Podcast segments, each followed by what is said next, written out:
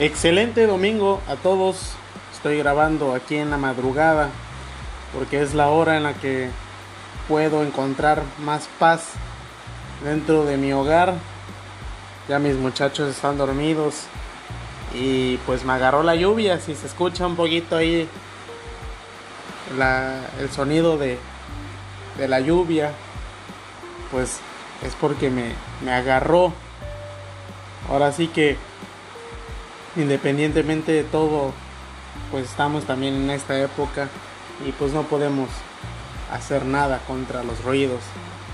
Por ahí, luego con las clases en línea, escucho luego que están los maestros y pasa de repente el tortillero y pasa el del gas y pasa gente gritando, ¿no? Y, y está bonito, está bonito todo este relajo. Hoy traigo un tema bravo, es algo delicado. Vuelvo a comentar y vuelvo a hacer el apunte desde el principio que esto es simplemente una, un punto de vista, ¿eh?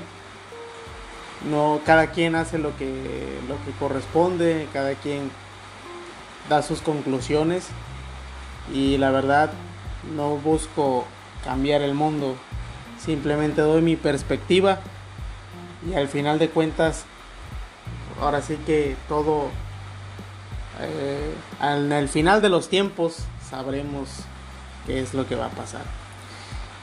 Y quiero platicar, ¿no? Eh, acerca de esta abundancia, de este, de este, ahora sí, este principio que empezó a surgir y que a lo mejor y nosotros fuimos la primera generación. Siempre voy a estar tocando este tema de las generaciones pero pues a mí me tocó ver esta parte. A mí me tocó ser criado bajo el principio de que a mí no me iba a faltar nada. Iba a tener mucho amor en mi casa, iba a tener todos los medios esenciales para poder sobresalir, una, buena educación escolar. Tuve el tiempo de mis padres, quizá no tanto el de mi papá porque trabajaba Trabajaba en diferentes turnos, pero con mi mamá estuve la mayor parte del tiempo. Y todo esto que, que estuvimos viviendo, a lo mejor la mayoría de nosotros, estar más tiempo con nuestras madres, muy pocas mamás trabajaban y pues la mayoría estaba pasaba más tiempo con los abuelos. A lo mejor nosotros fuimos la primera generación dorada de, de disfrutar a los abuelos. A mí no me tocó tanto, de hecho, de mis cuatro abuelos no, no guardo así como que hay así un, un, cariño o algo, ¿no? Un respeto nada más, pero no de que vaya ese gran lazo, ¿no? Y afecto. Eh, tuve que adoptar a, otro, a otras personas para, para que fueran mis abuelos, vecinos, tíos, que llamo abuelos, y que de todos ellos uno nada más vive y que le mando un fuerte abrazo. Yo sé que no, a lo mejor y no me, no me llegue a escuchar, pero si algún familiar me escucha, es mi tío que vive a unas casas de mi casa, pues que lo quiero como un abuelo. Y él es el único que hasta la fecha nos seguimos frecuentando y guardo muy, muy buenos y gratos recuerdos de con él. Prosiguiendo a este relajo, ¿no? Que de repente nuestros padres eh, y, demás, en mi caso mis padres y, demás personas a lo mejor que parten de esta idea de que ahora sí todas las carencias que, que tuvieron ellos quizás no querían repetirlas para con sus hijos. Y yo me encontré con esa parte, ¿saben? Y en cierto punto lo que me forjó y lo que me ha formado también como profesionista, como persona ya, como un adulto responsable en ciertas áreas, es el hecho de que, bueno, no fui a una escuela primaria esas de las, de las caras, pero al final de cuentas era, era particular y yo considero que ese gasto extra hubiera sido mejor aplicarlo en otras actividades para mí. no sé, me hubiera interesado aprender música, aprender muchas, muchas cosas. Tengo 20, tengo 20, tengo 30 años y no sé nadar. Pude haber ido a un club a aprender a nadar. Pude haber hecho tantas cosas que en ese sentido eh, sí puedo hacer no el, el apunte. Quizás mis papás no ciegamente dicen no pues yo cumplí ya listo viejo ya pero pues considero que que dentro del tiempo y más nadar coño es algo indispensable. Pero esta esta este principio se me hace muy tóxico porque al final de cuentas yo tuve un contrapeso en en mi casa no mi mamá me quería dar todo pero mi papá no era de esa idea. Mi papá empezó a trabajar muy pequeño. Me cuenta que tenía 10, 11 años y lo ponían a, a vender flores, a, ir al panteón, a ver qué se le ofrecía a la gente. le compraban naranjas y las pelaba y las iba a vender. Entonces, toda esa situación que, que él vivió, incluso hasta fue cerillito, y él empezó a trabajar muy joven en la industria. Pero todo eso que él vivió y, él me, lo ha transmitido también en, base a, ejemplo, ¿no? La verdad que en cuanto hace al, ejemplo por parte de mi papá, hoy en día lo valoro. Hoy en día que yo que ya soy padre, valoro esta, esta situación porque, vaya, los papás siempre, los padres, o sea, los papás, los padres varones, siempre quedamos en un segundo término Ahora sí que las grandes protagonistas y las favoritas en la casa son las mamás. Entonces ya ahorita que yo estoy viviendo este, este plan secundario, a lo mejor dentro de mi casa, de, proveedor también, pero digamos en un papel secundario, entiendo ya los conceptos básicos que trataba de inculcarme mi papá. Y sin duda hoy en día ah, los llevo muy presentes. Por ejemplo, yo empecé a trabajar a los 16 años.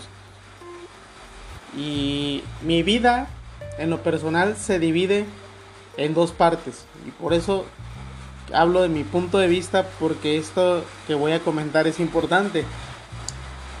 Empiezo a trabajar, me invitan a, trabajar a los 16 años a pintar bancas en una escuela secundaria. Eh, me invitan me invita un presidente de, ahora, este, ahora sí de este comité de padres de familia. Y pues bueno pues me daban un buen salario por pintar bancas. Había que lijar había que despintarlas primero y despellejar por así decirlo y, y aplicarle primario y, y el acabado. Entonces tuve un buen trabajo durante un verano, verano del 2006 para ser exactos.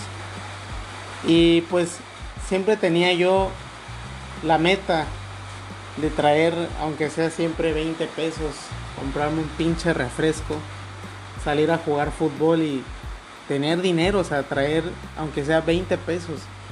yo me moría de ganas siempre de tener ese, esa parte de agarrar, de meter la mano al bolsillo y traer dinero como que me, me daba poder.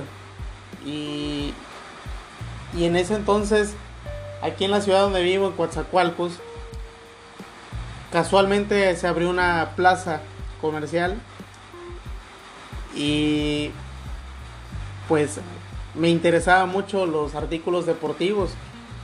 Me compré varias bermudas deportivas, me compré tenis, me compré playeras, gorras.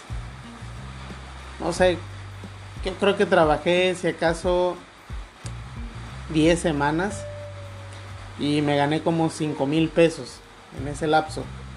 Pero sí fue muy importante, o sea, para un chamaco de 16 años, ay, ya era vicioso, ya fumaba. Entonces, para un chamaco de 16 años, traer 500 pesos en, la, en el bolsillo era un mundo. De verdad, para mí era un mundo. Y pues tenía que vivirlo. Hoy en día no me clavo tanto de, ah, la madre, si hubiera seguido. No, viví la vida a, como era. Por una parte mi mamá me decía, no, tú disfruta. Eh, mira, cuando te empieces a trabajar ya no vas a parar. Efectivamente, paré nada más ahorita cuando empezó la pandemia, estuve tres meses encerrado. Y de ahí la misma gente me empezó a buscar. empecé hace un año un proyecto de igual de, de vender cócteles de fruta. Cuando gusten estoy a sus órdenes. Y me empezaron a buscar de nuevo y, y hasta ahorita no lo puedo dejar. No, no puedo dejarlo. Es un compromiso. tengo una visión. Y la visión es tratar de, de, buscar, ¿no? De, buscar alegrar la mañana y de que mucha gente no esté eh, con, con, el estómago vacío, digamos, hasta el mediodía.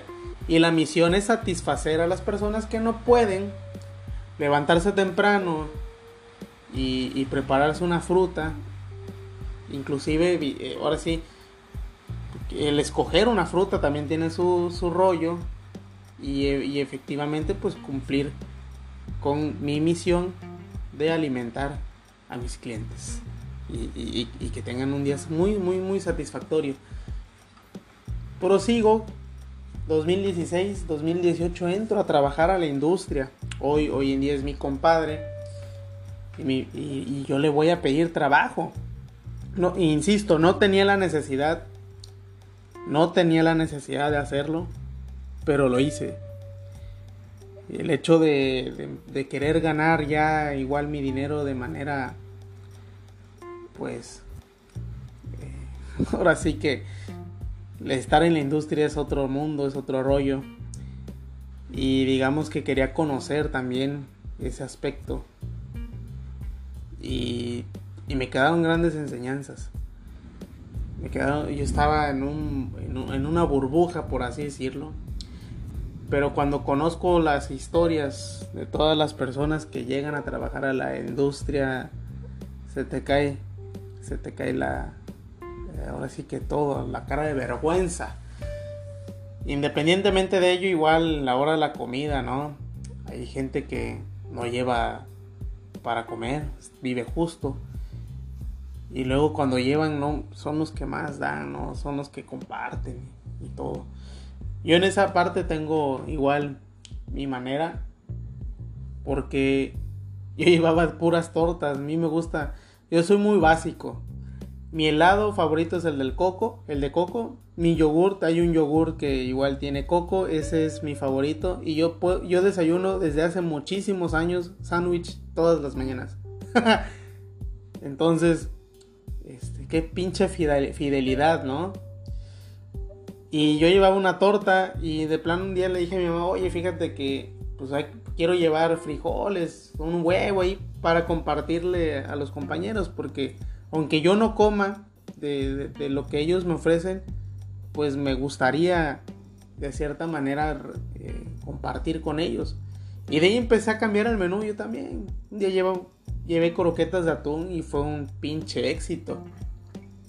Y esta parte pues ya la fui conociendo yo realmente los conceptos que, que me dio, a lo, mejor lo, más que pudo mi mamá en darme, digamos, la educación en una buena escuela, lo que más me quedó marcado fue el hecho de que un amigo mío tenía un carro de Batman. Y este cuate luego iba a su casa a jugar y yo no me quería bajar del carro y yo no me quería ir de su casa porque me gustaba subirme al carrito de Batman y soñaba con tener un pinche carro de Batman. Y después iba creciendo y, y pues ahora sí que se volvía muy difícil, ¿no?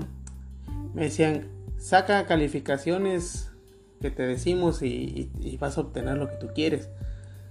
Nunca vieron ellos la manera de, de buscar una beca, ¿no? Por parte del gobierno también, tontamente.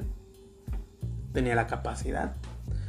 Pero sí, sí que tuve cosas, ¿no? Juguetes.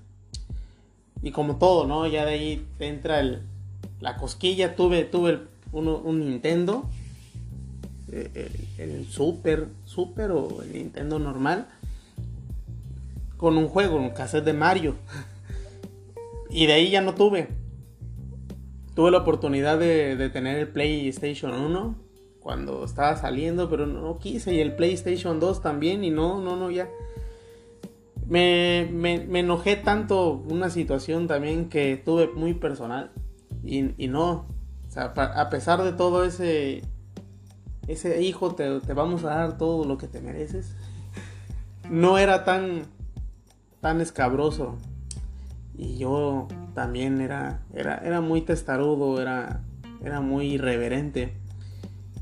Entonces esas partes eh, no fui teniendo cierto resentimiento. O sea, generé yo el resentimiento. Entonces yo me quedé con esa hambre. De decir, cuando crezca, esto no me va a pasar. Esto no me va a pasar. Y voy a hacer todo, todo lo posible por, por lograr mis cosas, mis metas. Así como lo, logro en lo académico, lo voy a lograr en la vida. Y pues a los 14 años recibí un consejo que lo tengo enmarcado eh, en, mi mente. Un amigo, mi papá, que es pedagogo, me dice, la escuela, ve a la escuela, haz amigos como puedas, pero no te claves, no te claves con, con las calificaciones. Las calificaciones no sirven para nada. Yo, y esto te lo puedo decir. Tengo una, una gran amiga, una, no nos frecuentamos hoy en día, pero fue, fue, fue mis grandes amigas eh, en la universidad. Y me decía, es que que yo no, yo no soy inteligente, solo soy disciplinada, o sea, soy dedicada pues al, a mi, a lo que nos dejan. Yo agarro, hago la tarea, si vieras los problemas que tengo para estudiar, me gustaría tener tu destreza mental, porque tú agarras, lees dos, tres minutos y ya te aprendes esa chingadera. Yo no, no puedo, me cuesta. Y yo quiero dejarles un consejo. O sea, por más disciplinado que seas, a lo mejor lo único que debes de desarrollar es la puntualidad. Hay que, hay que respetar el tiempo de todas las personas. Eh, el hecho de, de, digamos, ser matado, ¿no? Eh, el hecho del contexto del matadito no, no, no me gusta tampoco ya hoy en día. Y pido y he pedido disculpas a raudales. He pedido un chingo de disculpas porque no, no me comporté debidamente. Tengo esta capacidad, inclusive esta ahorita, y estar platicando con todos ustedes. Pero en, su momento era, era irreverente, era, era esa manera de querer llamar la atención, era, era todo, todo, todo, todo y a la vez nada. Entonces, al recibir este consejo, pues me olvido de todo. Y ahí entra el parteaguas de mi vida donde ya empiezo de ahí a estudiar en la tarde y me echo a perder por completo. y sí, es que me cuesta trabajo. Desde a partir de ese momento me ha costado mucho trabajo levantarme temprano. Y de ahí, después de la universidad, pues, ¿qué les puedo decir? Ya trabajaba trabajaba incluso yendo a la universidad. Entonces son cosas que realmente no me fue mal. No me fue mal en el, en el punto académico. Y pues el hecho de que me quisieran dar todo y que, y que fue un punto positivo el, el ir, digamos, en una escuela particular en relación a una escuela pública fue eso, fue el, alimentarme, las ganas, el, alimentar mi ambición, el, buscar esa solución siempre. Yo estoy hecho para las cosas difíciles, sin duda. Puede estar perrísimo, puede estar muy difícil el asunto, pero siempre es algo. No sé, no sé si es algo divino, si es un toque, qué es lo, qué es lo que, me, me cuida, que, que, salga. A veces las cosas también no, no tengo la puta idea. Solo puedo decirles, de mi punto de vista, no busquen esa parte. Y el consejo de oro que, que les voy a dar, ¿no? Para los que ya son padres, para los que no son padres, no se metan en pedos. Primero realícense. Primero busquen tener esa paz emocional, mental y física. Porque sufrimos de mucha ansiedad, hasta yo he sufrido de ansiedad. Y es, y es feo, es feo este pedo. Entonces, si no tienen hijos, no se metan en pedos. Tengan hijos, no sé, a los 35. No pasa nada. Y a los que tenemos hijos, pues el, el, mayor consejo es darles el tiempo, calidad de tiempo, la convivencia, el conocerlos, saber cuáles son sus inquietudes, qué es lo que quieren ser de grande, conocer sus talentos, también ser crueles, porque qué mejor que aprendan siempre la cara culera de la moneda en casa a que vengan llorando porque conocieron otra situación. La vida es muy dura. La vida es muy, muy, muy dura. Quien quiera pensar lo contrario, adelante. Porque hay gente que no le gusta inclusive tocar el tema de la muerte.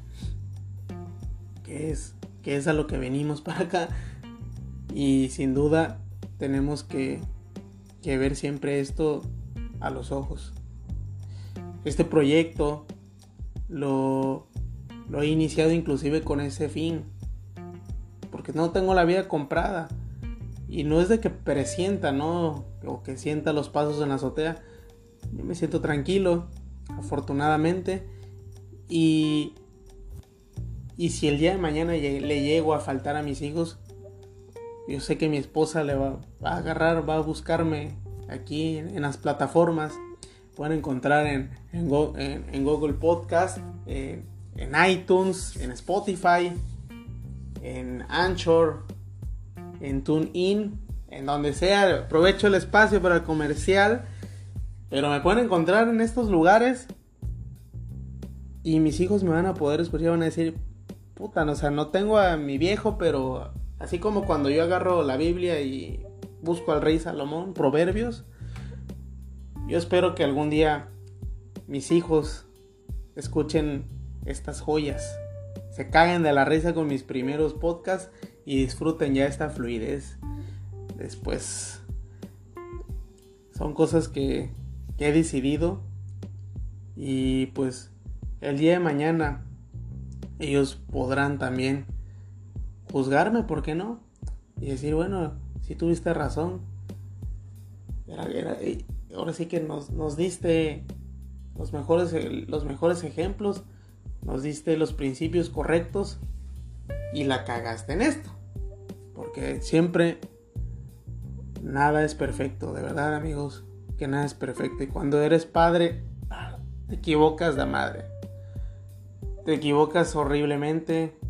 Eh, amas tanto luego a tus hijos que, que te duele hasta pegar, corregirlos, pues, gritarles, alzarles la voz, este, darles una nalgada.